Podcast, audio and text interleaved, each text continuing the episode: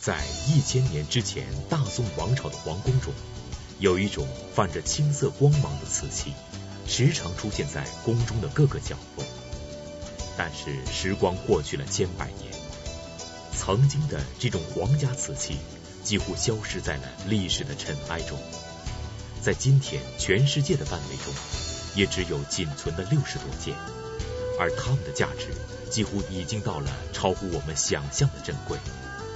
那么，这种宋代的宫廷瓷器究竟姓甚名谁？它又有着怎样的出身，竟然可以成为皇家御用瓷器？又是什么样的原因，让它的踪迹如此的旷世罕见？今天，收藏专家观复博物馆馆长马未都先生为我们揭开这种神秘瓷器的前世今生，讲述马未都说陶瓷收藏稀世珍瓷。我们从这一刻开始讲宋瓷。宋瓷呢，它有两大系统。第一个系统呢是官窑系统，就是我们常说的宋代五大名窑。另外呢，这个宋瓷还有一个民窑系统，就是有八大窑系。我们今天呢，先从宋代的官窑系统，这个宋代五大名窑讲起。第一讲呢，我们只讲汝窑。呃，五大名窑我们都清楚。汝官哥钧定，宋代的五大名窑，我从很年轻的时候就听说过这句话。汝官哥钧定，那么汝窑呢，是作为老大，汝窑为魁。汝窑是什么呢？我们先看一张片子，先认识一下汝窑。这是一件非常著名的汝窑器。这是代表了汝窑的最标准的颜色，请大家记住，这就是汝窑。宋代的五大名窑和这个民窑的八大系统呢，它只有官窑和哥窑的命名是特例，其他的呢都是以它的地址作为它命名的一个依据。汝窑那就不用说了，它就是汝州所烧的窑。宋代汝州所烧的窑，汝窑的窑址呢，过去是不明的，它到底在哪儿不大清楚，大部分人都认为是在河南的临汝县。那么直到八十年代，我们的汝窑窑址呢，在河南的宝丰清凉寺发现以后呢，才确切的知道了这个烧窑的窑址的位置。南宋人。叶佑呢，在《采摘笔衡》里呢，他有这样一段记载，他说：“本朝以定州白瓷器有盲，不堪用，遂命汝州造青瓷器，故河北的唐、邓、耀州稀有之，汝窑为魁。”这是南宋人的记载，他离北宋呢时间很近了。定州白瓷器有盲呢，他说的是这个一个很专业的术语。这个术语呢有两个解释，一个解释呢就说盲是指这个碗的口呢是个色圈儿，另外一种解释就是我们今天的解释，芒就是光芒刺眼。我们将来讲定州白瓷的时候会详细的讲到这一点。明代呢有一个人叫王世茂，他在《二尾游谈》中呢是这样说的：宋时瓷器以汝州第一。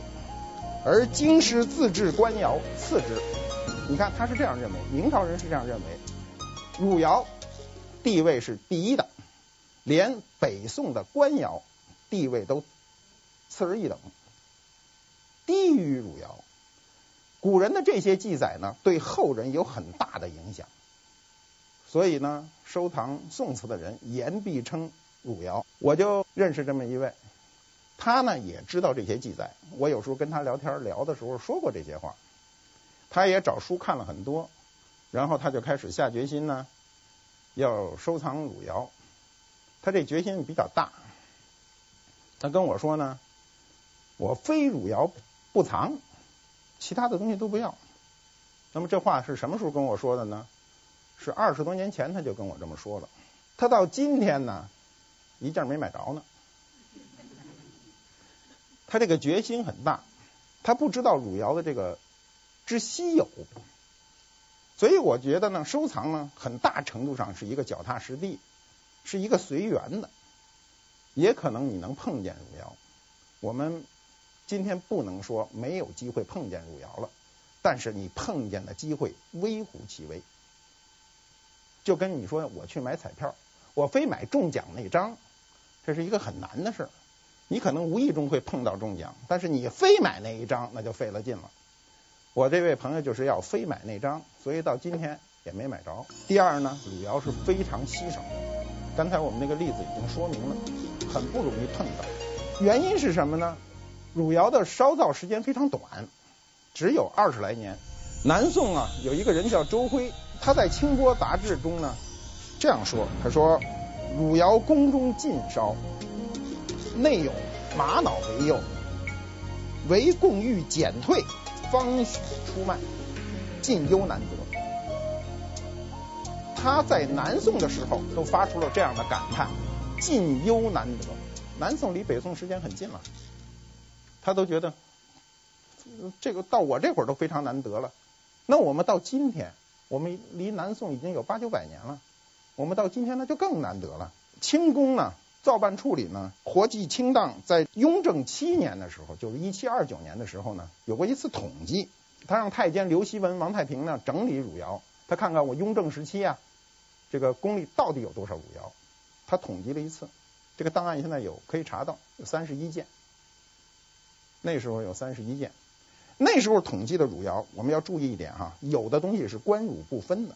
或者说君汝不分，它有的颜色很接近，它当时对这个它不是一个科学的判断，它是凭人去判断，所以它有一点误差，但大致不会差很多。那时候整整的皇宫里整整才有三十一件，很少。雍正时期的紫禁城中，才有仅仅三十一件汝窑瓷器，足可见它的珍贵和稀有了。但是时间又过去了几百年。今天的我们在哪里还可以看一看这稀世珍瓷的模样呢？台北故宫是这个汝窑最集中的地方，现在精确的统计是二十一件，它仅仅有二十一件。那么汝窑现在统计呢不是非常精确，因为有个别的汝窑在个人手里，未必你能统计到。但是有一个统计呢。比较精确，就说全世界大约呢有六十七件汝窑，有记录可查的是六十七件。这说起来，六十七件对我们今天的人来说，尤其绝大部分都在世界级的博物馆里，可能供你收藏的微乎其微了。说起来，这都是世稀之珍呐，非常稀少的这个珍品了。我碰到一个人很有意思。他找到我，跟我张口就说：“说马先生，我呢收藏有六十八件汝窑，他比全世界还多一件呢。你们听到这会儿就可以听出来，他可能吗？全世界倾国家之力，收集了上千年的时间，才收集了六十七件，他自个儿有六十八件。”然后他还非告诉我，我这都是真的，一件假的都没有。然后他要请我去看，我说你这个都不用去看，哎，听着就假。他说你没有看，你怎么能知道它假的呢？我说这个从科学角度上讲啊，它有一个简单的概率问题，你不可能有这么大的概率，把全世界那六十七件都搬你们家，你还差一件呢，对吧？你怎么可能有六十八件呢？所以那个收藏呢，就切忌妄想，切忌无知，应该非常实际，不要老觉得自己突然就变成一个富翁，突然就变成收藏大家，这是不可能的。主要第三个特点呢，就是它珍贵，非常珍贵。历史上各类文献的记载呢，推崇备至，都认为它是一个上贡的。玉器给皇上用的。南宋人周密呢，在《武林旧事》中呢，他有一段记载，他说：绍兴二十一年十月，高宗幸清河郡王帝张俊进奉汝窑九瓶一对，洗衣、香炉衣、香合衣、香球衣、斩四肢，鱼子二，出香一对儿，大连一，小连一，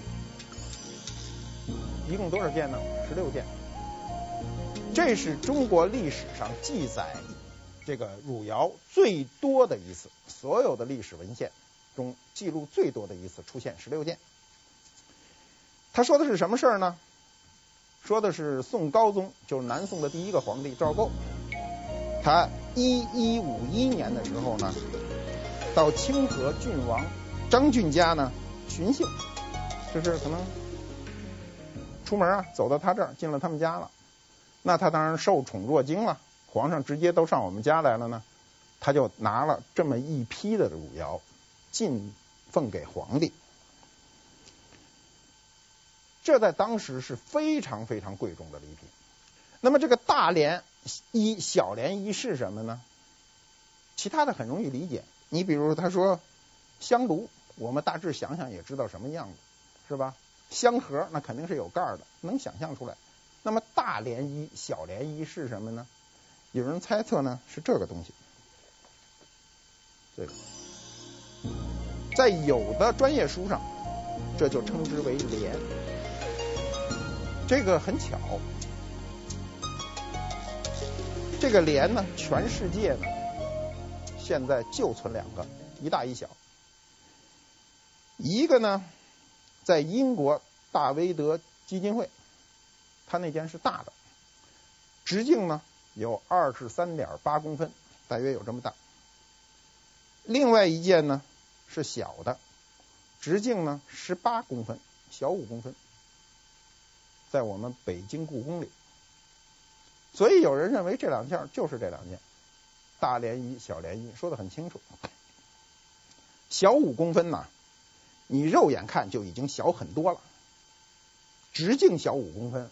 它的周长就小嘛，看着小很多。那个莲我亲手拿过，很轻。那么它为什么珍贵呢？史书上也有记载。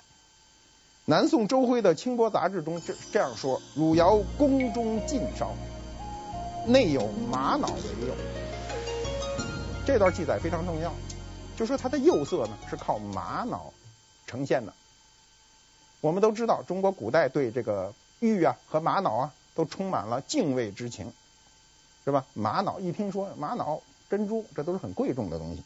据说他在烧造汝窑的时候呢，加了玛瑙末，把玛瑙粉碎以后加到釉里，然后烧制，所以它的釉色的光泽跟别人是不一样的。这里有一个巧合，为什么这么写？就是汝州这个地方本身就产玛瑙。所以这不是空穴来风，它绝对不是瞎说的，从来没有记载过任何其他瓷器在釉中使用过玛瑙。那么汝窑卖过没卖过呢？公开的，历史上卖过。八十年代的时候呢，美国卖过一只。这个汝窑呢是一个很小的盘子，八公分直径，大约就这么大。这个是当时烧完了以后呢，这个盘子呢变形，有点拧着。北京话叫桥了，烧完了以后呢，没有通过，就顺手就给扔了。扔的肯定是扔到废料堆里，就掩埋了。结果呢，由由于它小，它没有碎，一个巧劲没有碎。很多年前出土以后呢，就被人认出来了。那么在八十年代，二十多年前，在美国呢，这个小盘子歪歪扭扭的这么一个小盘子呢，当时卖了一百五十四万美金。二十多年前，一百五十四万美金。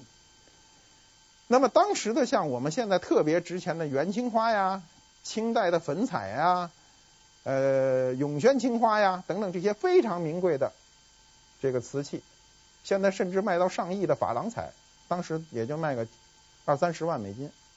你想想，他卖到这个钱，这历史上就卖过这么一次公开的。我当时看到那个图的时候，我都非常震惊。我说：“这这个这不能想象啊！我们八十年代是不能想象这个一百五十四万美金买一个小小的盘子。”如此稀世罕见的汝窑瓷器，会不会有人为了从中牟利而仿制汝瓷？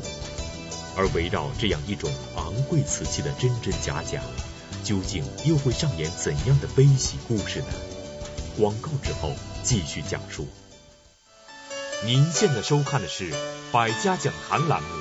于丹《论语心得》一书为什么会在社会上引起强烈反响？二零零八年春节，于丹教授再登《百家讲坛》，继续开讲于丹《论语》感悟，会是一种什么心情呢？而两千多年前的《论语》，真的能够成为抚慰现代人的心灵鸡汤吗？当观众们提出许多各式各样的问题时，于丹教授是如何应答的呢？敬请关注本色于丹上集。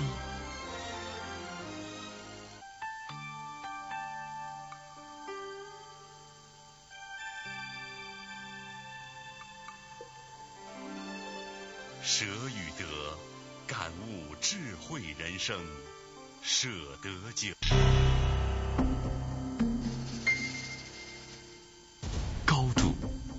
决定视野，角度改变观念，尺度把握人生。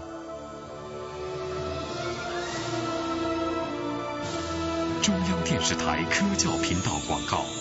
由上海中视国际广告有限公司独家代理。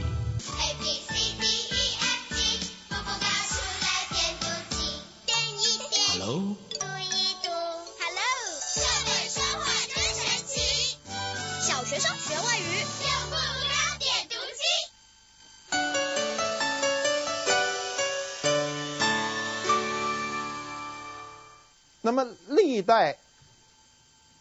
皇帝呢，都对汝窑有所追求，尤其到了清代，雍正皇帝呢，对汝窑也非常赞赏，所以雍正时期的仿的汝窑成就最高，达到了历史上的最高水平。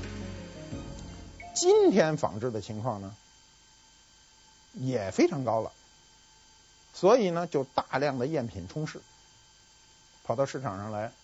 我见过很多人拿着各种各样的汝窑来给我看。我曾经给一个老工程师看过一个汝窑，这个人七十多岁了，一看就受了良好的教育。他呢是通过一个熟人介绍找到我，找到我的时候呢，掏出来一个汝窑。我那天是因为有点急事儿，所以呢话说的就比较急。我一看就知道是一个作伪的，我马上就说：“我说你这个东西不真。”这个老先生就开始就就开始发抖了，就哆嗦，汗如雨下。我当时就知道话重了，话也急了，所以我赶紧就往回找吧。我就说，哎，我说了也不算，您先坐下喝点水。我赶紧就让工作人员给他倒水喝，但老头喝不下去，就坐都坐不下去，就在那站着。然后我就估计他花了很多钱，然后我就问他，我说，您花了多少钱啊？他说我花了很多钱。他先不告诉我花了多少钱，我说您在哪儿弄的这件东西呢？他说我在河南，人家领我去买的。他说我不是为这买这汝窑去的，我是为买别的。但是呢，我走到那儿，人正在挖菜窖，我走到跟前呢，人这一敲呢，连沙子带土带这汝窑，嗖一下就扔到我脚底下来了。说我眼瞅着挖出来的呀。他不想这世界上事儿怎么这么巧合呀？就扔的也那么好啊？都可能我估计都头天晚上都练过好几回了，别扔碎了呀！扔碎了也卖不出钱去，对不对？带着沙和土就这呜一下整扔他脚底下，这帮人就扑上去了，不给他，你给多少钱我都不卖你，诚心吊着他。最后老先生集一生的积蓄，我估计包括过去的科研成果，一共花了一百二十四万，把这个汝窑小盘子就买回来了，给我瞧。我当时唯一的担心就是担心他犯心脏病，啊，在那哆嗦，所以这是一个人生惨痛的经验。眼见未必是实，你是眼看着他挖出来的吗？哦，什么都没有，你也不想想，这凭什么平白无故的就那么准，是吧？不想，一定是真的，而且所有的人做戏都做得比较足嘛。不卖给你嘛，是你非要买嘛，所以人呢，到什么时候都应该冷静去判断这个事。他事后想，我估计他想也能想出来这事儿不那么真，他听着都是个笑话。既然汝瓷如此珍贵，仿造的假汝瓷又不断地出现在市场上，鱼目混珠。喜欢收藏的我们，究竟又该如何把握汝窑瓷器的特征，辨别真伪呢？那么汝窑有什么特征呢？古书上记载的比较含糊，他说有蟹爪纹，蟹就咱吃的那大闸蟹，蟹爪纹。这个蟹爪纹说的非常抽象，各种书上记载呢也说的不是很清楚。那么大致就是说呢，那里头毛毛扎扎的，你看那个大闸蟹的蟹蟹爪尖上都是小毛刺儿，是那种感觉。那么第二个呢，它是有这个鱼鳞状的开片，你注意看，汝窑的开片跟所有的开片都不一样，它是斜着的。斜着进去，这裂纹不是直着进去，是斜着的，所以它有折光率。第三呢，就是它的香灰胎，我们能看见的汝窑胎呢是灰色的，浅浅的灰色，像烧了香以后那个剩那个落下来的香灰。它的胎呢薄，一般情况下的胎和底都是同厚，都是一边厚。一般我们的瓷器都是底厚嘛，边上薄。它呢？一般情况下，它是裹足烧。所谓裹足烧是非常专业的，就是足部一般都没有釉，它是足部有釉裹过来，然后支钉，芝麻钉，很小的支钉，把它烧的时候呢，几个点把这个东西支在空中烧，工艺非常讲究。第四呢，就是汝窑呢的釉色是天青色，它跟当时期的其他窑口比较起来，它的颜色是天青色。我们刚才都看到那个标准的颜色。这个明代的曹昭呢，在《格古要论》中这样说：汝窑器出北地，宋时烧者淡青色，有蟹爪纹者真，无纹者优好。土脉滋眉，薄甚亦难得。这是他对这个汝窑的一个精确的描写。他就说它的颜色是淡青色的，有蟹爪纹的呢，真。没有的呢就更好，你听着这话都比较绕，对吧？没有的更好。那个土脉滋眉呢，就说它很滋润。薄呢，如果薄呢就更难得。他讲的这个呢，是一个很有道理的，这是明代人讲的，非常有道理。但我们掌握的时候呢，要灵活掌握。他说的这个很清楚嘛，有蟹爪纹的真，没有的呢更好。那到底有和没有的都不是标准了，可能有的有，有的没有。我们现存的这个汝窑器里。确实也有，大部分都是有蟹爪纹的，但也有少部分的不开片，就所谓的无纹者友好，就是这个道理。汝窑呢，一般的情况下它都是素器，不带纹饰，釉厚，不能刻画，没有。那么历史上有没有呢？有。英国的这个大维德基金会里有一个汝窑玺椭圆的，中间呢就刻着两个鱼。两个对头的鱼，过去的书上记载呢，说这东西都是花儿，看不清楚。它釉釉厚嘛，刻的那个鱼模模糊糊，非常不容易看清楚。以至乾隆时期的文献记载，就是宫里的记载呢，那些太监们看了半天，给记载下面怎么写的呢？他说有如意暗花。他为什么说有如意暗花呢？那两个鱼头啊，他看成是两个那个如意头了。这个东西呢？是这个样子，椭圆的，这是底，这是里头有一点暗花，非常的不清楚。不要说看照片，你就是看实物都看不清楚。你看，这是那个当年乾隆时期宫廷的画谱，他画下来这件东西，包括他怎么写，他上面写的很清楚，叫有如意暗花。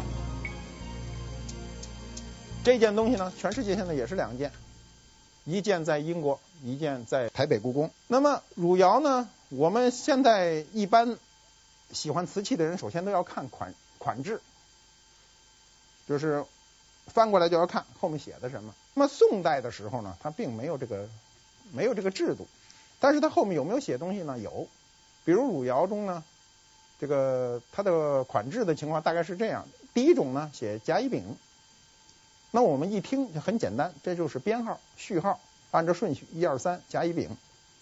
这个第二种呢，底下就写很明确的内容，比如写“奉化”两个字。奉化呢是指什么呢？是指南宋时候的奉化堂，南宋德寿宫的配殿。这是谁的宅子呢？是宋高宗时的宠妃刘贵妃居住的地方。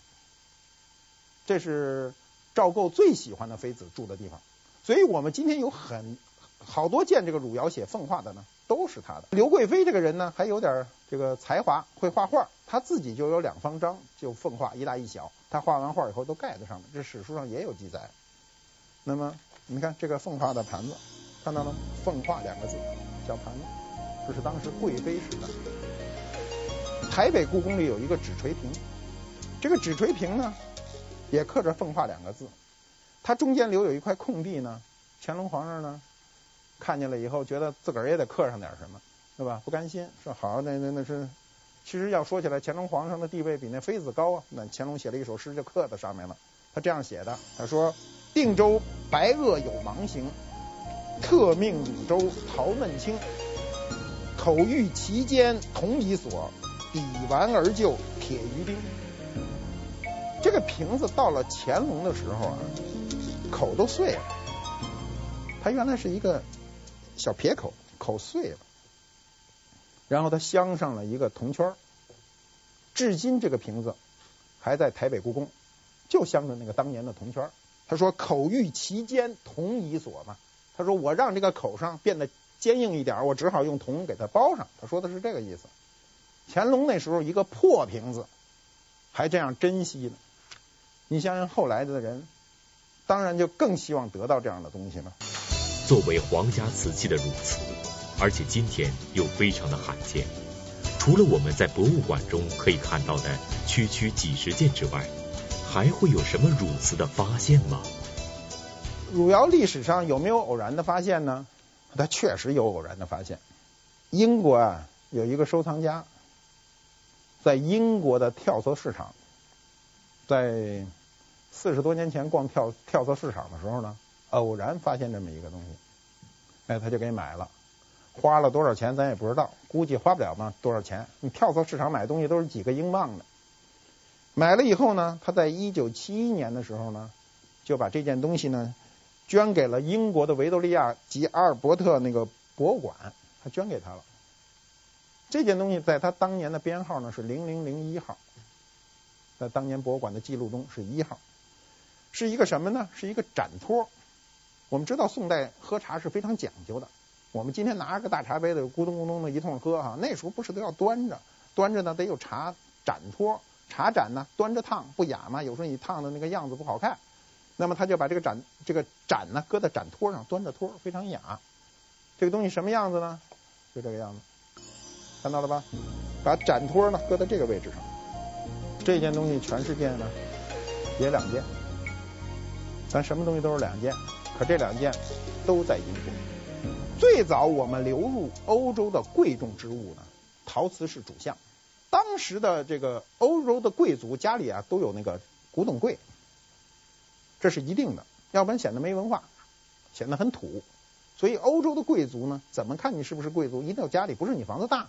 是看你有没有这些东西，它这种柜子叫什么呢？叫奇物柜，它不是古董，就是稀奇古怪的东西。它把中国的陶瓷搁在里头。当时的欧洲人是没见过这么硬的陶瓷，就不知道中国人怎么烧出来的，所以他认为中国的这种陶瓷是一种宝石类的东西，它跟那些很贵重的东西都搁在一起。这都是在欧洲中世纪的时候，贵族之间很流行的一种陈设方式。有一个流传的很广的故事。我们大家都听说过，春节晚会上也演过小品，一老太太为了卖猫，就搁一猫食盆，对吧？这个故事流传的很广，很多人都知道这个老太太很有心计，就为了卖猫呢，搁一个名贵的猫食盆，然后谁来了呢，谁都不直说买这盆，都说哎，我买你的猫，顺便搭上这盆。老太太说，我不能搭上这盆，我还得靠这盆卖猫呢。这就是我们都流传很广的一个笑话。那么这个笑话绝对不是凭空而来的，历史上有据可查。我们翻阅史书的时候呢，谁把这东西叫猫食盆呢？第一个是乾隆，乾隆皇帝。乾隆时宫廷所藏的这个水仙盆呢，乾隆就把它叫猫食盆。他为此写过御题诗，他的御题诗是这样写的：官窑莫辨宋还唐，火器都无有宝光。便是讹传窝石器，促乘确实换恩常。这段诗是什么意思呢？他说啊，官窑莫辨，乾隆皇帝这个汝窑和官窑他分不清楚，因为汝窑有点偏蓝，官窑呢有点偏灰，仅是对于一个不是搞专业的人，他都是外行的一个判断，差距不大。他就说这官窑呢，我也辨不清楚它是宋代的还是唐代的。宋代的、唐代对乾隆来说也依然很远。他说火气都无了。我们有时候鉴定的时候都说，哎呀，这瓷器火气十足，那意思就是新的，刚出炉的，火气大嘛。他说火气无了以后呢，有宝光。我们老说一个词儿有包浆呢，它都是从这个地方过来的，有宝光，那个光泽非常舒服了。他说这个东西便是讹传，便是以讹传讹的这个窝石器。窝是什么呢？史书上记载，这个窝就是小狗。观赏犬中的小狗叫乌，比如这个唐代诗人元稹有一句诗，它叫“鹦鹉鸡乱鸣，焦窝睡幽怒”。鹦鹉的这个饿了以后就叽叽喳喳乱叫唤，这个焦窝呢，他说的就是这种观赏犬啊。它睡的时候呢，你一动它，它就发火了。然后，养过这个宠物犬的人都有这个经验，就是它睡的时候你老捅它，它就嗡嗡嗡，它给你叫唤，它不不高兴了。那么。这个窝石器呢，说的就是小狗的饭盆。但是乾隆呢闹错了，他把这个观赏犬的这个小狗呢认为是猫了，所以呢他就下令，乾隆十年（一七四五年五月）传旨，将猫食盆另配一紫檀木座，落矮些，足子下深些，座内安抽屉。这个东西现在还在台北故宫，他用紫檀做了一个座，正好把这猫食盆，就他认为这猫食盆搁在上头。下面呢做的比较高，插了一个抽屉，它摆在那儿。这件东西做好了以后呢，一直在清宫里收藏。然后呢，他又下旨，他说一一会儿他说这官窑吧，他一会儿还说汝窑，他说你烧那汝窑猫食盆再给我仿一点来，他说让仿了一批这个东西。所以猫食盆的典故呢，就从乾隆这下旨就开始蔓延出去了。汝窑瓷器是如此的难得一见。又是如此的价值连城，那么在一千多年前的宋朝，究竟还有没有什么瓷器是更为珍贵，而到今天又更为稀有的呢？广告之后继续讲述。您现在收看的是《百家讲坛》栏目。大家好，辞旧迎新，给大家拜个年，祝大家平安快乐。《论语》是常读常新的经典。不同的年龄，不同的心境，读起来总会有新的感受。今年的春节，在百家讲坛，我愿意跟大家一起再次分享读《论语》的心得，感悟经典，感悟成长，让我们千颗心、万颗心皆有所得，一起在圣贤的光芒下共同成长。敬请关注于丹《论语》感悟。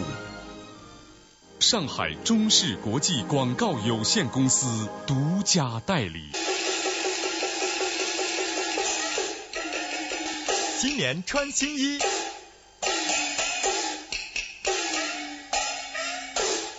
七匹狼男装迎新春优惠促销活动火热进行中。高度决定视野，角度改变观念，尺度把握人生。中央电视台科教频道广告，由上海中视国际广告有限公司独家代理。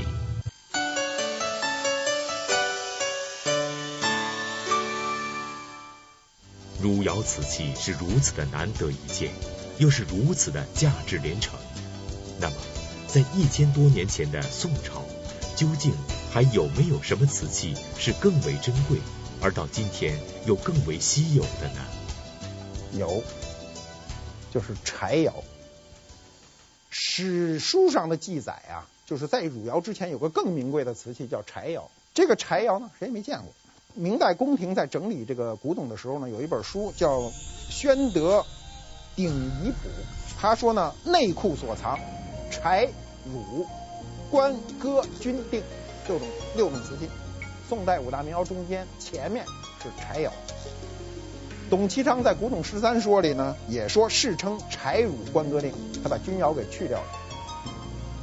那么柴窑呢，据说是呢后周的柴世宗呢柴荣所烧的御瓷。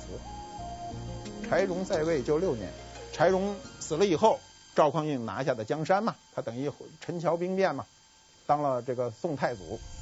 清人朱衍陶说中呢是这样写的：柴世宗时烧者，就说这个。柴窑呢是柴世宗时的烧的，故曰柴窑。相传当日请批瓷器事，世宗批其状曰：“雨过天青云破处，赭斑颜色作将来。”所以说当时啊，底下人就跟皇上说，就是我这个瓷器要做成什么样呢？柴世宗就批了这样一句话，就说：“雨过天青云破处，赭斑颜色作将来。”赭就是作者的者。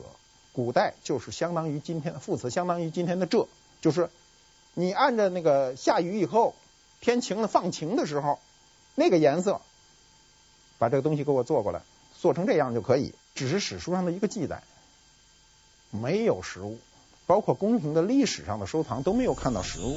清代的人呢，兰普呢，在《景德镇陶录》中说：“今论窑器者，必曰柴汝官歌定，而柴久不可得矣。”得残器碎片，制为冠饰、絛环、玩具，亦足珍贵。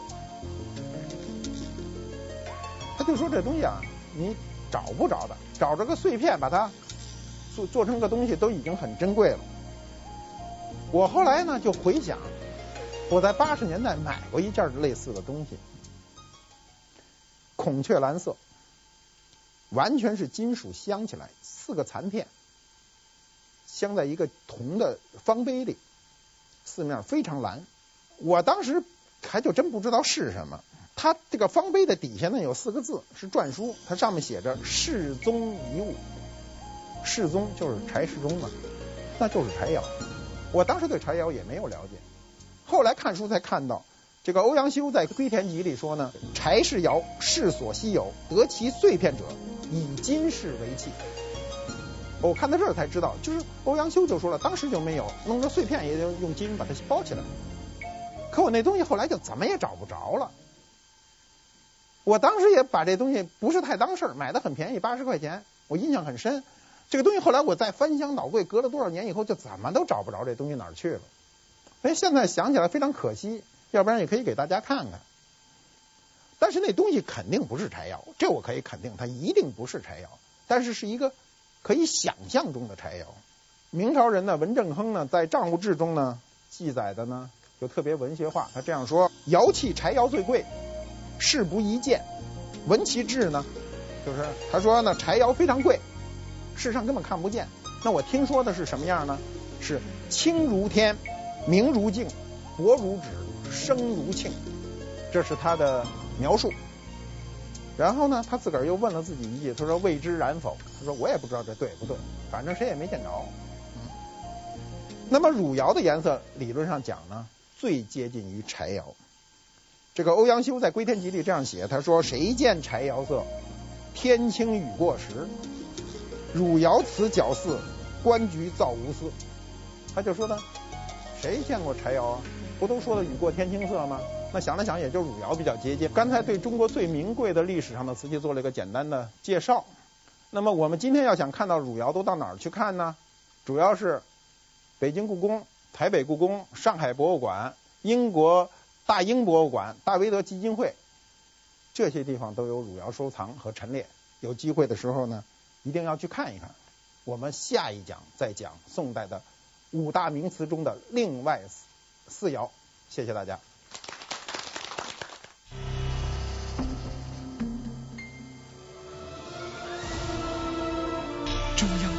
台科教频道广告由上海中视国际广告有限公司独家代理。小汤圆，大团圆，思念汤圆，天然原料自然香。中国式团圆少不了思念汤圆。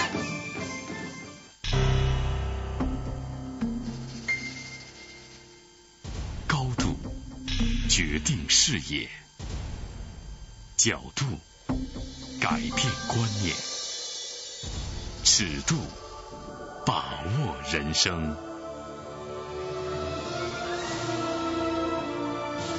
中央电视台科教频道广告由上海中视国际广告有限公司独家代理。是什么让这样一些看似平凡的瓷器，成为了大宋王朝几百年始终追求的皇家御用瓷器？